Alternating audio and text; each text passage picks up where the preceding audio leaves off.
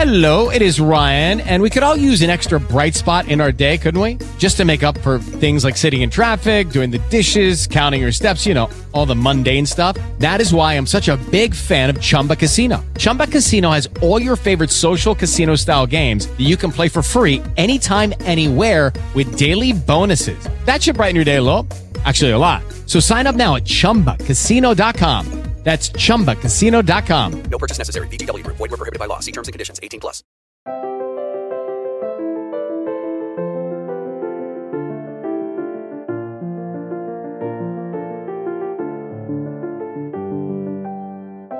Bienvenidos a Lactando, un podcast de Milcar FM sobre lactancia y crianza con apego, producido por la Asociación Lactando de la región de Murcia. Este es el capítulo 50 y hoy es 6 de abril de 2019. Bueno, pues hoy nos acompaña en, en este, en este podcast número 50, nos acompaña eh, una persona mm, que se, a la que se le ocurrió decir que, que, bueno, que en un podcast no podía, en un capítulo no podía, que contásemos con él para más adelante. Y bueno, aquí carta en la mesa presa, hemos tomado la palabra y tenemos que agradecer la presencia a José Ramón Fernández. Buenas noches, José Ramón. Buenas noches, Rocío.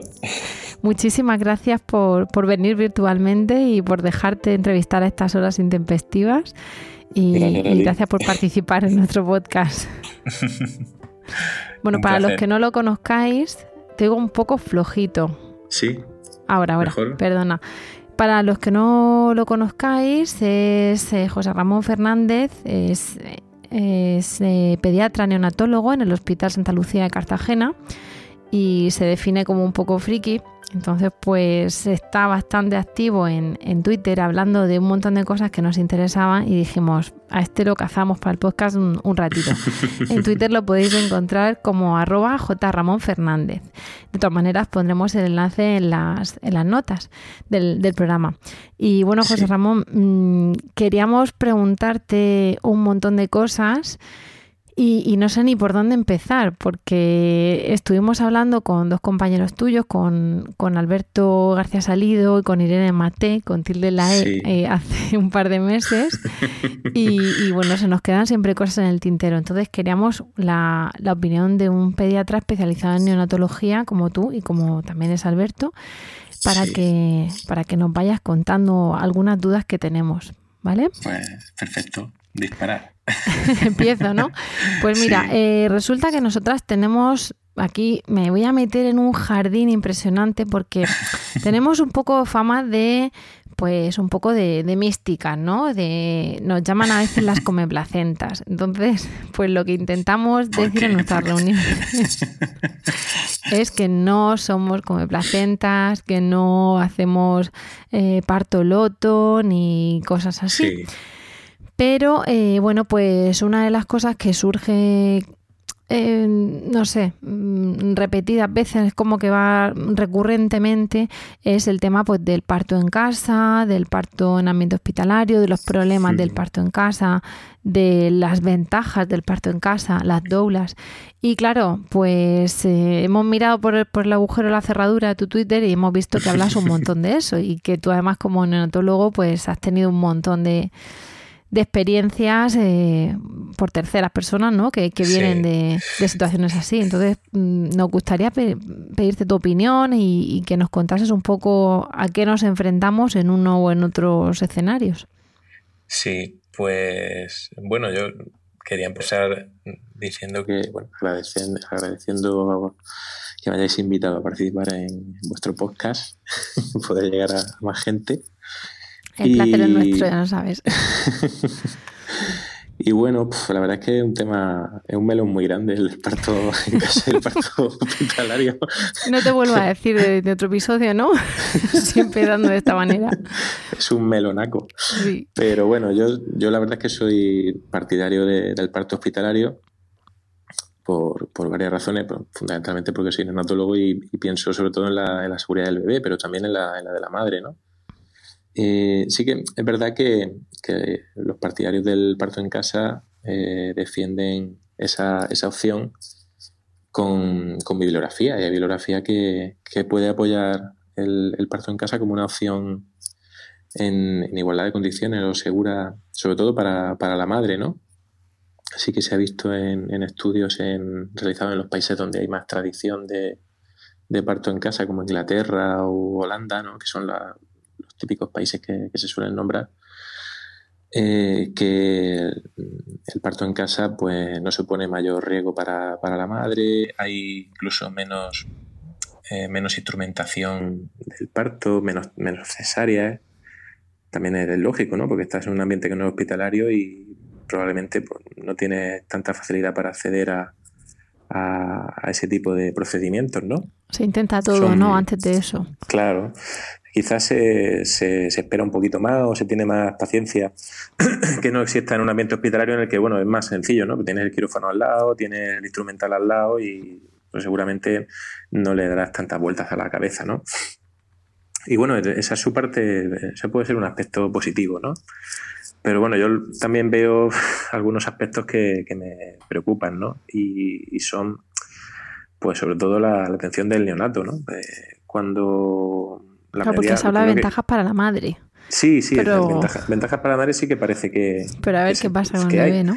Pero el neonato, pues en caso de que todo vaya bien, pues, como es en la gran mayoría de los partos, pues, afortunadamente la gran mayoría de los partos eh, van bien y no hay que hacer ningún tipo de actuación sobre el recién nacido. Yo, de hecho, me encanta que en la guardia no me llamen de paritorio porque significa que no ha habido ningún problema y que no he tenido que bajar a hacer absolutamente nada. De hecho, muchas veces bajo y no tengo que hacer nada.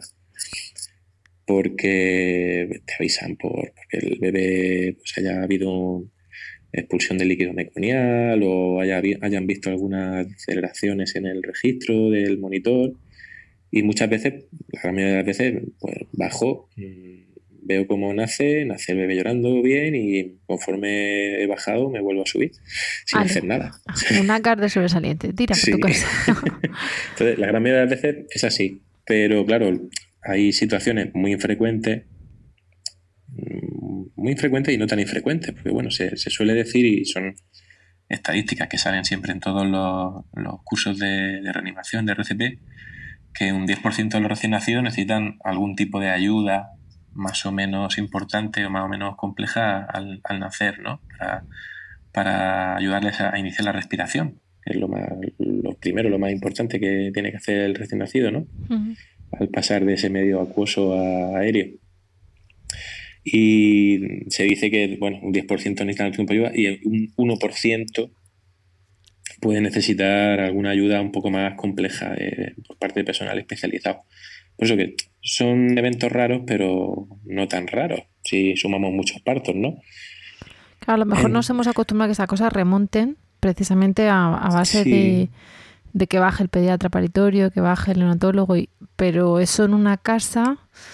Claro, yo el, problema que veo es, ese. Bueno, en una casa habitualmente, un parto en casa se hace con, con matrona como en el hospital. por suerte, la gran mayoría de los partos los llevan las matronas y no tienen ni que llamar al ginecólogo para que, o a los, a los tetras para que intervenga, ¿no? Mm, pero claro, en el hospital tienes el colchón de seguridad, pues de que si hay alguna complicación que precisa de una resolución rápida, como puede ser un prolazo de cordón, una rotura uterina, un desprendimiento de placenta, eh, pues puedes actuar rápido y, realizar lo que tengas que hacer, una cesárea, un parto instrumentado, lo que, lo que sea, y tienes personal cualificado para asistir tanto a la madre como al recién nacido. Porque, hablando ya, siguiendo desde el punto de vista del recién nacido, pues cuando hay que realizar maniobras de estabilización, reanimación, para que la gente no entienda, sobre el recién nacido, en, en la situación ideal, un recién nacido que necesite una reanimación completa con, ventilación asistida, con masaje cardíaco, con administración de medicación, etcétera. Hay que hacer muchas cosas en muy poco tiempo. Eh, habitualmente se le llama el minuto de oro. El primer minuto de vida, cuando un bebé nace hay que aplicarle medidas de estabilización. En ese primer minuto tenemos que evaluar que la respiración sea adecuada, que el latido cardíaco tenga un ritmo adecuado, y si no es así, tenemos que iniciar las medidas necesarias para corregirlo. Entonces, fijaos, es importante que se llama minuto de oro, por algo, ¿no? y, claro, mm, en, un, en, una situación ideal, como digo, mm, cuando hay que hacer una reanimación completa sobre un recién nacido, en lo ideal son, se recomiendan hasta tres personas o incluso más que estén participando solo en la reanimación de ese recién nacido. Una persona se dedica al tema respiratorio, otra persona al tema circulatorio, otra prepara medicaciones, ayuda a los otros dos. Así que al, menos tres personas sería lo, ideal. Y en un parto en casa, pues yo creo que es muy difícil que, si se presenta una complicación de ese tipo, la matrona que esté teniendo el parto pueda encargarse de madre y de, y de recién nacido al mismo tiempo, ¿no? Claro, y luego y el traslado. No digamos ya si, si, al mismo tiempo eh, tenemos una situación de, urgencia en el recién nacido y en la madre. Yo eso ya no quería ni pensarlo, pero bueno, son situaciones muy infrecuentes, efectivamente, pero que se pueden dar porque las vemos en los hospitales con cierta frecuencia. Claro.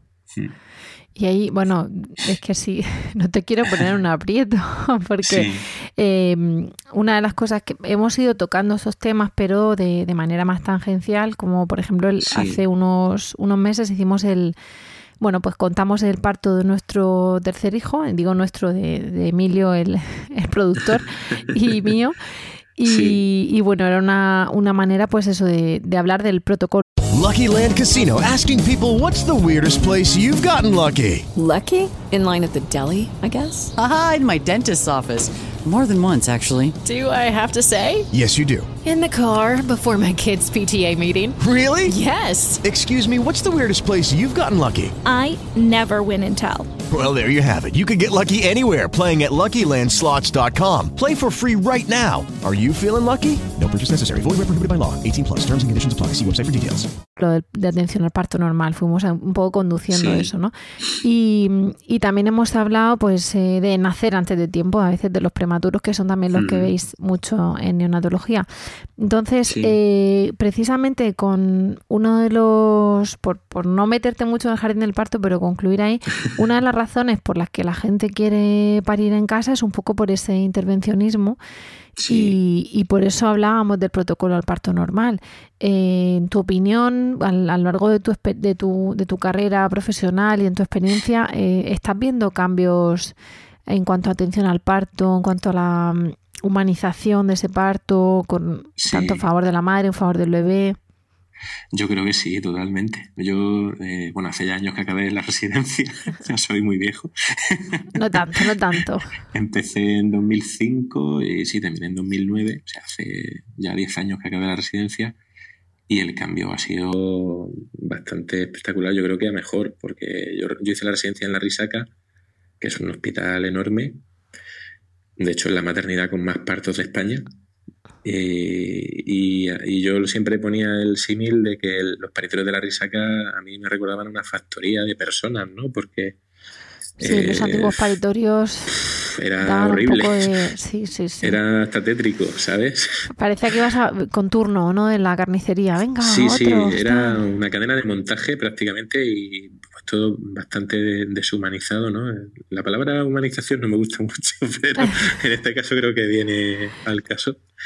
Y, y, de hecho, no solo, no solo ha cambiado esa atención a las madres, yo, a mí me daba a veces hasta vergüenza ajena, ¿no? Porque entrabas a un paritorio y te encontrabas a 10 o 15 personas. Todavía alguna vez mmm, se ven esas situaciones, que a mí me dan bastante reparo. Yo, de hecho, a veces mmm, entro a paritorio y conforme entro me salgo porque digo, bueno, ya oiré al bebé nacer, cuando llore, si no llora me dirán, dentro, ¿no? si no llora me dirán, oye, pasa, échale un ojo, porque eh, me da vergüenza a veces, cada vez menos, ¿no? Pero antes sí que era muy habitual entrar a un paritorio y encontrarte allí pff, a todo tipo de gente eh, que muchas veces no se ven ni quiénes eran. ¿sabes? Y tú empujando y, y, mirando 10 allí. Claro, porque dices, no... no, es que está el eso, la matrona, el gine, el, no sé, la anestesista sí, que pasaba por aquí. No, no. Eh, dos estudiantes, el residente, el celador que se ha equivocado y ha pasado a traer una analítica. Y ya que está no se queda. Y, ¿Sabes? O sea, eh, mmm, no, no es de recibo eso, no, no es adecuado y debe, debe de erradicarse ese tipo sí. de paritorio.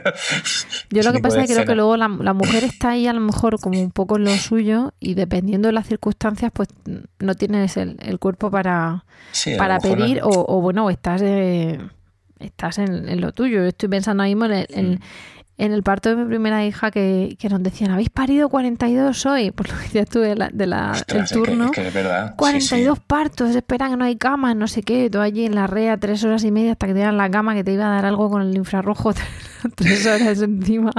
Es que a veces te, te- te encontrabas partos en las camas de dilatación. ¿Te acuerdas que había unas camas, unas salas de dilatación Sí, estaban sí, sí. separadas del paritorio? Y, y a veces que no daba ni tiempo a llegar a paritorio porque te, llamaban por niños que habían nacido ahí en la cama de dilatación y decías, bueno, pues nada, pues ya está. Pues, pues bienvenido al mundo, hijo. Ahora sé que ahí han cambiado las cosas y, y Sí, me consta sí. porque el, el tercer parto ha sido allí, pero aún así hay, Sí, un- hay unos un- puntos de... Muy a mejor, pero seguro que hay oportunidades de mejora como en mi hospital. Claro, seguro. por eso, por eso pregunto, porque eh, claro, la- lo del tema del parto en casa muchas veces la gente lo hace porque quiere, vamos a hacerlo como una frivolidad, a su cama, ¿no? Y claro, tú dices, es que si te dejan a lo mejor ese ambiente de, de no sentirte enferma, sino simplemente embarazada, o sea, yo estoy pensando ahora mismo en Claro. nuevo maternal, todo maravilloso, tal. Y el nuevo maternal, eh, lo digo porque lo he contado en el, en el podcast, Sí. en- como al final fue inducción, por- porque no nacía ni, ni para atrás, ni vamos, de ninguna manera, Sí. un prolongadísimo, pues estás ahí con otra señora, las dos dilatando, aguantando contracciones, viéndote el monitor, no sé qué, venga a ver, y, y me puse a parir en la cama, como tú dices, o sea, me Claro. bajaron pariendo en el ascensor y los familiares de esa señora allí. Y Sí, claro, no, no, en una ese ausencia total momento... de, de intimidad que no es de recibo. Claro, allí, allí yo evidentemente estaba mm, eh, eh, imbuida ¿no? por las contracciones y, que, y un parto sin que no quería epidural y tal. Pero luego lo pensé, digo, vamos a ver, yo allí con el cuñado, la hermana, el otro, claro, porque como iban a dilatar, con allí venga todo el día y, Es y en la mesa con otra en la cama, o sea, en la habitación con otra gente, y luego bajas a paritorio y como habían dicho que iba una pariendo, pariéndose encima, había 10 y te está atendiendo una y las otras nueve que las conté después mirando. Y tú Sí, dices, sí, Pero sí. vamos a ver, ¿esto qué es? Eso, eso era, era tremendo. Entonces, es- pero, pero eso es hasta agosto, ¿eh? O sea, que no, Sí, sí, que te hablo de, de hace años. Ah, de- yo pensaba que me estabas diciendo de, de, de- del primero. El Me primero y luego del- de hecho, la referencia última, Ah, la de la, vale, vale, la de vale. la claro, la dilatación en las, en las camas estas que dices tú. Sí, sí, sí. Es el primero, pero en el tercero también, te- pues eso, un prolongadísimo con los familiares al lado que se bajaban a fumar, que volvían. La, la embarazada al lado decía que ella fumaba, pero que le daba apuro estando ingresada y todo el, que había fumado todo el embarazo. Y yo diciendo, películas de Berlanga, ¿esto qué No, es? surrealista. Eso son situaciones que no se deben dar. Por eso, entonces es comprensible que algunas madres digan, no, no, yo en mi casa como con mi, con mi mesa Totalmente. camilla, ¿no? Y bueno, Totalmente. vamos a pensar que el, que el chiquillo ha nacido, la chiquilla ha nacido, Sí. y a veces nos pasa pues que en lugar de tenerlo en nuestros brazos tan, tan estupendo, pues se tiene que ir a, a neonatología, ahí donde entra Sí. José Ramón a escena, ¿no? En, en concreto en Cartagena. sí. Que, eh, que además habéis hablado de- del piel con piel que se ha puesto pionero en nuestra región y ahí ese melón sí que no lo abro, te lo prometo. Solo lo, lo menciono. Creo que, se, creo que se volvió a cerrar después de, de ese día. Bueno, pues vamos a, a no entrar y em, pues eso, ya tenemos a nuestro chiquillo y a veces tiene que ir a, a neonatología. Entonces nos Sí. encontramos en neonatología, que ya nos hablaban Irene y Alberto de eso, que eh, tenemos un horario de visitas, llega la gente que quiere tocar al nene. No vamos a pensar en un gran prematuro, ¿vale? Ni en UCI de neo. Sí. Vamos a pensar en tu día a día de planta. Eh, nos tachaban de, de histéricas por usar, por pedir que se lavasen las manos. Estuvimos hablando del hidrogel, de, Sí, del sí, las soluciones hidroalcohólicas. Efectivamente. Entonces, Sí. eso, el el hidrogel, no, el gel de alcohol. Entonces, pues, mm, cuéntanos qué es lo que tenemos que hacer o qué tienen que hacer las madres que se encuentran eh, allá en neonatología. Pues, bueno, pues de medidas de higiene, de hacer de, de barrera con familiares. O, o no, o de preguntaros todo lo que se os, todo lo que se les ocurra para no quedarse con dudas, porque luego se van a su casa y ahí no tienen ni pulsosímetro, ni, ni saturan, ni no saturan, ni latido, ni no latido. Entonces, pues cualquier cosa que, que tú pienses que le pueda ayudar a una madre o un padre que se encuentre allí. Y, y creo que no es un pulpito de ganchillo. No, no, no, los pulpitos no, no son bienvenidos. pues bueno, lo, lo primero es decirte que, que nuestra unidad, pues, como, como muchas ya en España, es una unidad abierta 24 horas. Qué bien, qué fantástico. Eso significa, bueno, lo sabéis, ¿no? Estáis puestas pero, en estos pero temas, cuéntalo seguro. porque no sabemos si todos los que nos Eh, escuchan lo saben. Sí, eso sí, verdad. Eh, eh, todo esto, bueno, sí, ha evolucionado mucho también. De- Desde que yo era residente, cuando yo era residente, esto no era así. Eh, la mayoría de las unidades eran unidades que había un- en las que había un horario de visita reducido y tú podías entrar media hora, una hora, ver a tu recién nacido y chimpún, y te ibas a tu casa. Y los familiares, bueno, eso eran los familiares más directos, padre y madre. Los familiares menos directos, ya pongamos hermanos, tíos, abuelos, etcétera, con suerte podían ver al recién nacido a través de un cristal a una distancia de dos o tres metros y ya. Entonces, eso por suerte ha cambiado y ya, pues yo creo que casi prácticamente casi todas las unidades tienden a eso porque es como debe ser. Hay que favorecer que los papás estén el mayor tiempo posible con el bebé y de esa manera pues también fomentar el vínculo de la estancia materna, ¿no? Porque si para todos los niños es importante y es beneficiosa la lactancia materna, para niños que están ingresados en neonatos, especialmente prematuros, mucho más. Entonces, mm, eso, eso para bien empezar. que- luego te pregunto eso.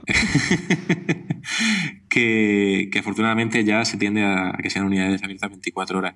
Y en cuanto a las precauciones que hay que llevar, pues tampoco son muy distintas de las que hay que llevar con cualquier recién nacido. Realmente en mi unidad pues, lo más importante que se le dice a los papás es que antes de entrar que se laven bien las manos con una solución hidroalcohólica por aquello que comentábamos de las infecciones que se pueden transmitir, que la gran mayoría pues, son por, por contacto, ¿no? especialmente por los virus respiratorios, los virus intestinales y demás, que a los adultos pues a lo mejor nos supone un día malo o dos días de baja y a un recién nacido pues le puede suponer un ingreso en UCI o incluso puede ser algo más grave.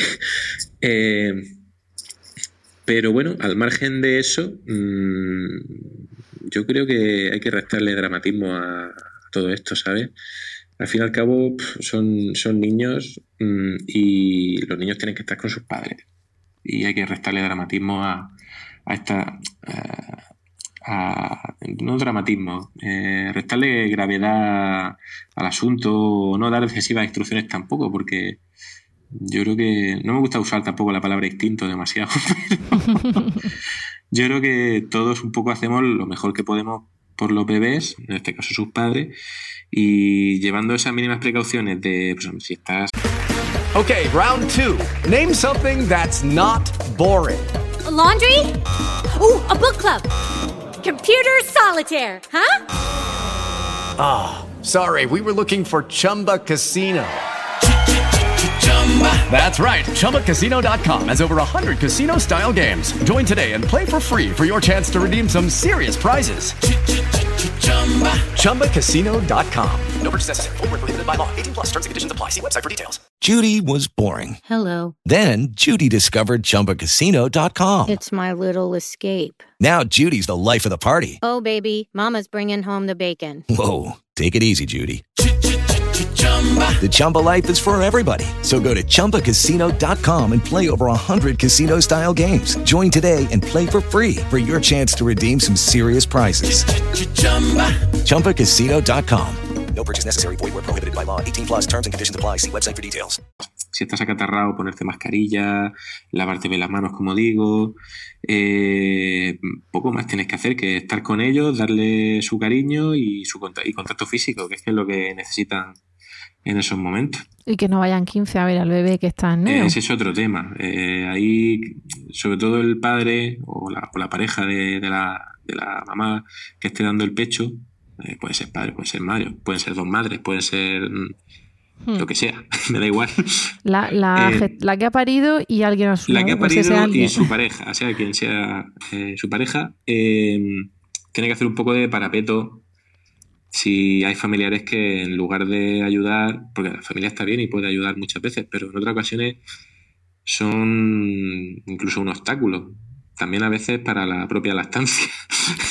Claro, porque que te dicen, quiero subir a verlo. Ya, pero, Sí. ya, pero es que no vas a poder pasar. O vas a poder pasar y no vas a poder tocar la cuna Claro. ni cogerlo en brazos. Ah, no, entonces no subo. Claro. Y, y claro, tú dices, pero... mm, es Lo fundamental, no, ¿Por lo qué vas a coger en brazos a un nene que está padres. lleno de vías? Exactamente. Quien tiene que estar ahí son sus padres. Eh, mamá y, y su pareja. Y, y el resto, pues bueno, pueden estar de apoyo si quieren, pero, pero la verdad es que los fundamentales son, son los papás. Los demás pues, pueden apoyar siempre y cuando no, no estén siendo un obstáculo. Efectivamente, que sea ayuda, no lo contrario. Tiene que ser ayuda, porque si te van a suponer un obstáculo, una traba, o te van a estar eh, calentando la cabeza, no tienes suficiente leche, el bebé así no se coge, ¿qué haces? Pues en mi tiempo está... Pues Bastantes dudas tienen, ¿no? Al principio de recién parida, sobre todo si es Bastante liada está ya la gente y tiene ideas a veces erróneas en la cabeza como para que encima vengan a, a marearles más todavía, ¿no? Y con respecto a lo, con lo que decías de la lactancia, em, eh, el tema del, de la unidad abierta 24 horas es maravillosa. Mm. Porque eh, fomenta una lactancia de demanda, que es lo que debería de ser. Eh, en todos los bebés eh, sanos, digamos. Evidentemente yo no entro en unos prematuros donde vosotros seáis los que ponéis la pauta de, pues, de alimentación por, por sonda nasogástrica o parenteral o lo que sea, ¿no? Pero vamos a pensar en un bebé que es capaz de mamar y que ahí vosotros lo, lo, lo, recomendáis. Claro, si no restringen las visitas, pues se fomenta esa lactancia de demanda. Em, tengo, tengo una duda que más bien es un poco preguntarte cómo lo harías tú, porque nos encontramos en, nuestras carnes, en concreto, yo hablo de las mías, aunque no hay que dar nunca experiencias, pero al final tuve la mala suerte de conocer la, unidad y, y no hacen más que mandar a las madres a casa, a que duerman por la noche. Y claro, cuando les estás diciendo que no te vas, porque en este caso es un ingreso relativamente corto, no es un prematuro, vas a estar ahí un mes, mes y medio en ese, en ese sillón, cuando tú le estás diciendo que es que tú estás para él y él está para ti y ya está, y que, y que te vas todos los días a ducharte y vuelves, que no sufran, que sin duchar no vas a estar a su lado, pero no te vas, no te vas a dormir y te insiste el personal en que te vayas a tu casa a dormir, en que no vas a tener leche porque estás estresada, en que te vas a quedar sin leche, em, eso mm, os llega a vosotros, a los pediatras, porque a lo mejor esa información es la que da la, digamos, el, auxiliar, la enfermera, tal, a la madre, y eso se carga las estancias, pero vamos, a mí me indigna. Sí, no, no, estoy de acuerdo contigo. Eso no debería ser así. no, al contrario, hay que fomentar que los papás estén el máximo tiempo posible, porque para eso son unidades abiertas. Otra cosa es que, bueno, tú veas una persona que, objetivamente está viendo que, está mal, que se te va a caer en cualquier momento al suelo, que, pues bueno, puedo entender que le diga, mira, vete a casa a descansar un poco, tal, tráete la leche en casa, si quieres no la traes pero de otra, de otra forma quizás se pueda, se pueda enfocar. Y, y la solución a eso yo creo que sería mm, algo que se hace en, unidades de otros países. En España no sé si en algunas se hará, puede, puede que sí, a lo mejor alguna, alguna unidad de Madrid o de Barcelona quizás se haga, que, que es eh, habilitar habitaciones en el hospital para que los papás se puedan, puedan pasar la noche o incluso a veces hay edificios anexos a, al hospital, tipo hotel, para que puedan irse a descansar, estar cerca, estar cerca de, la unidad y poder acercarse cuando quieran. Sin tener que estar desplazándose, que también hay veces gente que está, eh, cuyos hijos ingresan, que no son de la misma ciudad y a lo mejor están a media hora, 45 minutos, a una hora del hospital y todos los días les supone un gasto económico, eh, bien sea por transporte público, por coche, además luego suma el parking y, y a veces son ingresos prolongados, de dos o tres meses el gasto que supone para una familia. Y ese tipo de facilidades en algunas unidades en otros países se contemplan y en España yo creo que eso todavía aquí no ha acabado de, llegar. Pues tenemos que, apuntarlo, ¿eh? porque había, te encuentras con gente que no, que no va a su pueblo por eso, ¿no? Y, al revés, gente mm. que se va y bueno, pues acaban dándole a bebés de días unos vives de fórmula mm, espectaculares. Claro. Y, nosotras defendemos que cada uno dé lo que quiera, lo que le dé la gana, pero claro, mm, porque, porque tú lo decidas o porque médicamente hay una razón, pero no por eso de, oye, vete, no, tú vete a dormir. Y yo ya aquí, mientras tú no estés lo de tres o cuatro vives, y claro, se te van poniendo los pelos como escarpia, ya mañana sigues. Tú dices, pero y te, y te recriminan, ¿no? Es que como ya habéis hecho el vínculo, ya tenéis el apego hecho, pues claro, no os queréis ir a casa. pues es lo que tiene, señora, que hemos hecho un... Hemos tenido un bebé. Hombre, es lo normal cuando uno tiene un bebé. Claro, pero, pero muy complicado. Entonces, es no... lo, habitual, es tener cierto, cierto apego. Sí, ¿verdad? ¿No te parece? Después de tanto esfuerzo... Y no, pasa nada, no pasa nada porque tarde unos días en llegar, que también hay gente que se siente muy mal porque no... Porque no, se, enamora al momento. Sí, eso es algo que se suele decir en el enamoramiento y eso bueno, a todo el mundo le pasa y te puedes sentir mal si no te pasa y es perfectamente normal que no te pase y que te pase más. Y más en esas circunstancias, ¿no? De, de, shock y de ostras, ahora cómo manejo la situación. Pero bueno, que, que, no te manden a tu casa si tú no quieres, no te recriminen eso.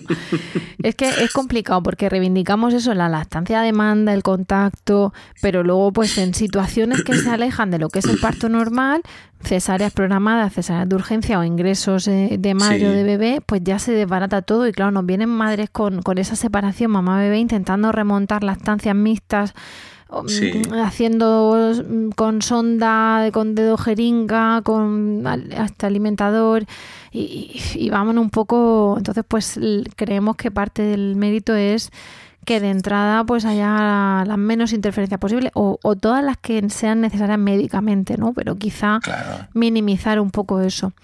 Y te voy a preguntar, porque has dicho que la lactancia es lo mejor y más en los pequeños que no, no, no, te pedimos que nos expliques mm, evidentemente todos tus conocimientos porque porque sería ¿eh? menospreciarte de venga no aquí resumen cada, no, vez, cada vez sé menos te lo digo.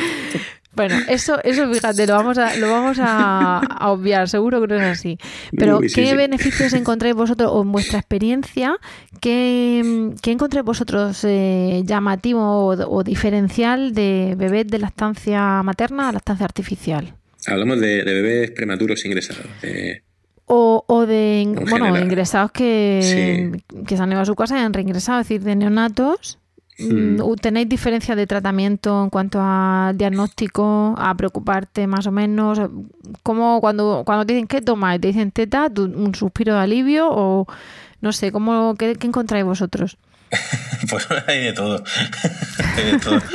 Hombre, eh, para nosotros, cada vez que nace un prematuro, sobre todo cuanto más pequeños, más, eh, la lactancia para nosotros es un, casi un objetivo a conseguir que cada madre del pecho.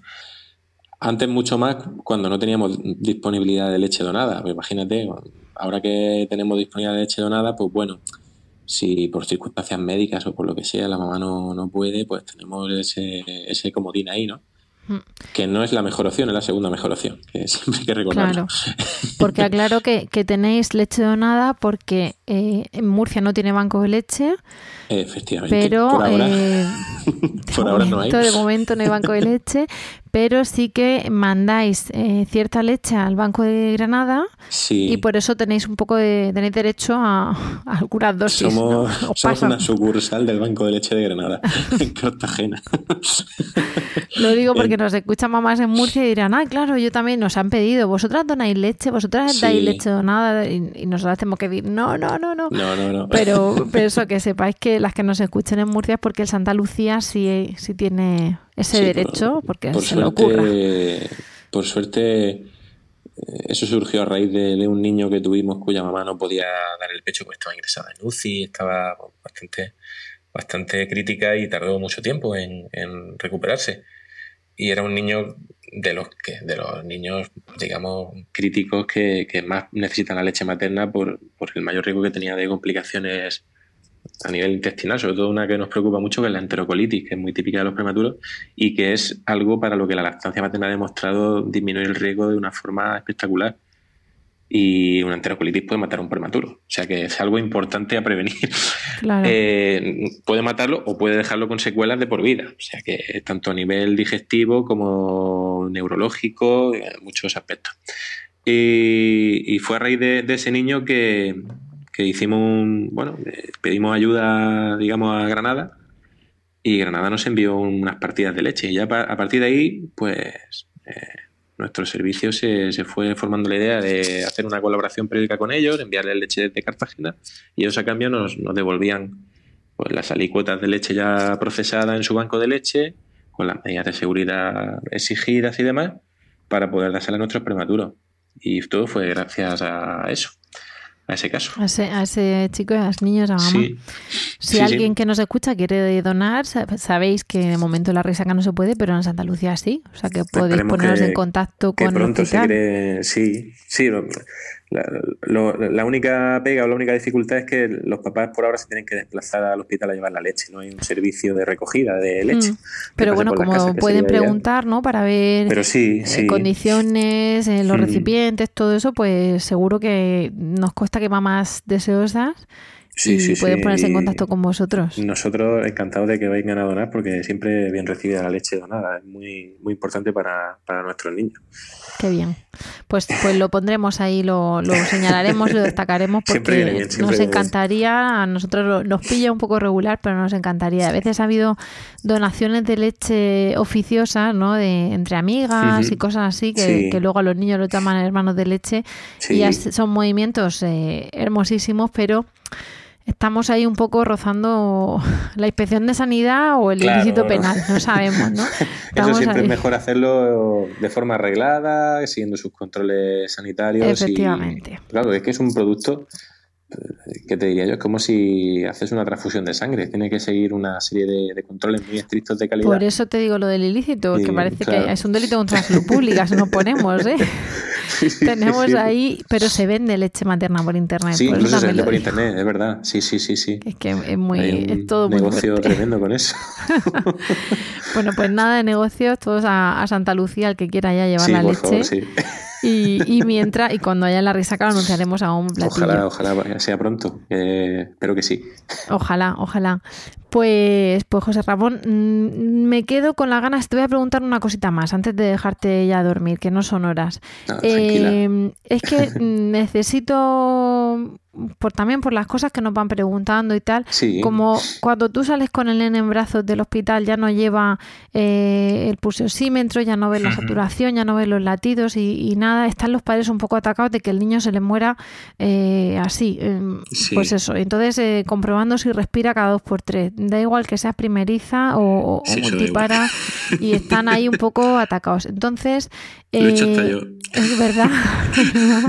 y tú encima con conocimiento de causa dices, no, que con todo lo que sé, ahora tengo que comprobar. ¿Respirará o no respirará? Después de las tres de la mañana. eh, Efectivamente. ¿mueve el tórax Entonces, quiero que nos digas así mm, lo que le dirías a los papás con eh, que no cunda el pánico, la Eh, el síndrome de muerte súbita del claro. lactante, qué tienen que hacer y qué no tienen que hacer. Sí, pues muy sencillo. Eh, lo fundamental, lo que se ha visto que es mm, más efectivo para disminuir el síndrome, el riesgo de muerte súbita del lactante, es acostar a los bebés boca arriba, siempre boca arriba. Es algo contraintuitivo porque la gente suele pensar, "Bah, lo acuesto boca arriba y si vomita, se atragantará y se morirá, se ahogará. Eh, no es así, no es así. Eh, los bebés hay que acostarlos boca arriba siempre.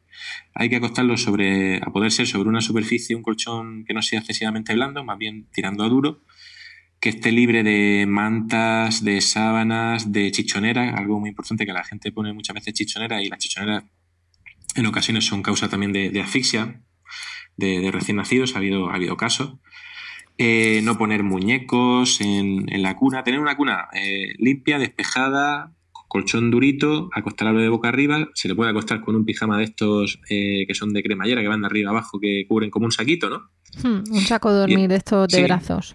Exactamente, que así evitas tener que ponerle mantas pesadas encima, porque a veces la propia manta pues, puede, puede causarle asfixia al bebé. Eh, no fumar, dar lactancia materna, por supuesto, la lactancia materna es otro factor importante protector frente al síndrome de muerte súbita. Y, bueno, algo muy obvio, ¿no?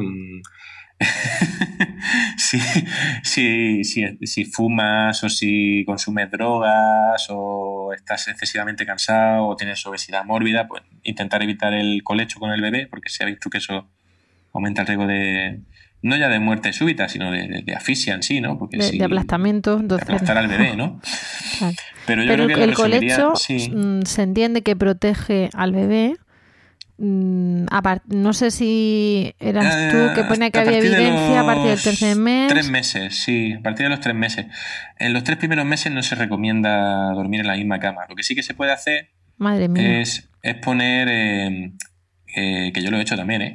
Es que, es, es- claro, es que se te duermen los brazos. Porque te o sea, llega un momento que te duermes sentada con el bebé y encima y tú dices, madre Claro. mía, si esto es la foto de lo que no hay que hacer. claro, pero, pero llevas días sin dormir y, y se te ha dormido encima y tú sentada a lo que mejor. a veces es inevitable. Si es que eh, intentar eso tampoco, tampoco quedarse con el bebé sentado en un sofá ni nada en, en decúbito prono, o sea, es decir, boca abajo sobre el pecho, que eso también es muy típico, quedarse dormido con el bebé sobre el pecho, ¿no? Boca abajo, Mm. en un sitio que no sea la cama y, y en esas condiciones, pues hay que intentar evitarlo. Pero eh, lo, lo ideal es hasta los tres meses, a lo mejor, pues lo suyo sería pues, tener una cunita de estas de colecho que se ponen, que está adyacente a la cama, que es fácil coger al bebé, ponértelo al pecho y volver a dejarlo ahí. Y luego ya cuando es más grande, pues ya sí, sí que puedes hacerlo con más, con más seguridad. Y ese riesgo, ¿cómo di- disminuye con la edad? ¿Entendemos? Eh, ¿Cuándo es más sensible Sí, suele ser el, el primer año de vida. Sobre todo los seis primeros meses hasta el año de vida. Pero saliéndonos ya un poco del- de, lo que el síndrome de muerte súbita como tal es no todo niño que fallece en el primer año en la cuna es una muerte súbita. Eh, síndrome de muerte súbita del lactante es cuando después de haber realizado la autopsia y haber ido al, lugar de a la escena donde se ha producido el, el fallecimiento, no se encuentra ninguna causa para la muerte del bebé. Es decir, has excluido eh, todas las posibles causas conocidas, que son pues, cardiopatías no diagnosticadas, enfermedades metabólicas, infecciones, asfixia, como tal. Una vez excluido todo eso, entonces se puede decir que el bebé ha tenido una muerte súbita. Es cuando, porque no se conoce la causa realmente. Vale, pero lo que como lo que queremos, pero no, no lo digo por tus palabras, sino porque Sí. al final esto es un poco la vida y, y riesgo Sí. cero no existe, lo que decís Claro. mucho los médicos. Pues queremos mm, tranquilizar de que ef- sí, efectivamente tu hijo no sale ahí con un medidor de saturación, pero siguiendo Claro. esas pautas que tú nos dices eh, e intentando quedarnos pocas veces dormidos con, con ellos Sí. en brazos en la silla, agotados. Eh, de- de- pues eso, la camiseta porta bebé que te levantas, ¡ay! Se me ha dormido una hora encima contra mi pecho. Eh, el índice es, eh, es, es poco frecuente, el índice es bajo, es ¿no? bajo, es bajo. Alrededor de pues, menos de un caso cada mil podemos estar hablando. Es- lo aceptamos son, son, poco- son pocos casos. Te lo aceptamos. Pues, pues muchas gracias. Nos vamos a quedar con lo de que la lactancia lo pro- protege y baja la, la incidencia, porque, porque eso no somos como placentas, pero sí somos de la Sí, teta. hombre, somos pro lactancia los pediatras en general también. Esa Pero es cuidado, la, que, la, la- que la lactancia no protege de la asfixia, ¿eh? No nos pensemos que, bueno, como le estoy dando pecho, eh, pues le Lo puedo pongo, aquí la, le pongo la chichonera en la cuna y ya está protegido, ¿no? La, la lactancia protege del síndrome de muerte súbita del lactante, que no se sabe muy bien lo que es, Hmm. ni por qué se causa, pero sí que sabemos que, que disminuye el riesgo si se da lactancia, si se acuesta la bebé con boca arriba, si la cuna está libre de objetos, si es un cocho blandito, si no se fuma, etcétera. y fomentamos el colecho para fomentar la lactancia, pero Sí. tiene que ser seguro, no vaya Pero a con ser por- seguridad, claro. Vale, Intentando pues apartar al niño de las almohadas y Sí. ponerlo en medio y No que no aplastarlo. tenga ni colchas, efectivamente, Sí. benditos saquitos, ¿no? Los, los sacos Sí. y la... Pues, pues es que es complicado, ¿eh? Cuando te subes ahí el, el nórdico y dices, no, no, el chiquillo encima en su saco, la cabeza Claro. arriba, pero luego de repente te pide teta y claro, su- tu teta está más abajo y luego no hay que taparlo.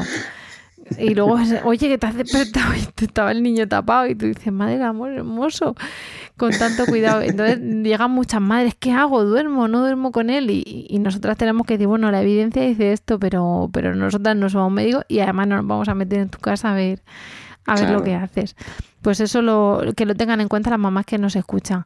Eh, José Ramón, yo estoy a gustísimo hablando contigo, pero Yo a estas horas... mm, Ya ¿no? a estas horas no te puedo tener aquí hablando. Este podcast lo, lo vamos a sacar un poquito más tarde porque, porque dijimos, oye, luego tenemos los días más liados y, y te, te avisaremos, te lo agradeceremos, te haremos la ola por Twitter y por madre redes. mía. no hace falta, no hace falta. Hombre, vaya que no, vaya que no. Y lo que vamos a hacer es despedirte y dejarte que te acuestes, ¿vale? Así que pues con esto hemos llegado al final del podcast de hoy. Muchas gracias, muchísimas gracias José Ramón por acompañarnos. Muchas gracias. Muchas gracias. Muchas gracias a los demás por el tiempo que habéis dedicado a escucharnos y esperamos de corazón que os haya resultado entretenido y de utilidad. Y ya sabéis que esperamos vuestros comentarios en lactando.org o en emilcar.fm barra lactando, donde también podréis conocer el resto de programas de la red. Nos despedimos ahora sí de José Ramón y de todos vosotros. Hasta el próximo programa y os deseamos, como siempre, mucho amor y mucha teta.